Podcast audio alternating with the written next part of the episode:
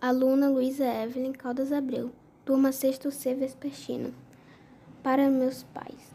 Todo o meu amor dedico a vocês dois, minha mãe e meu pai. Felicidades antes e depois. Todo o carinho que há visando meu semblante é o sorriso, meus amores, de forma cintilante.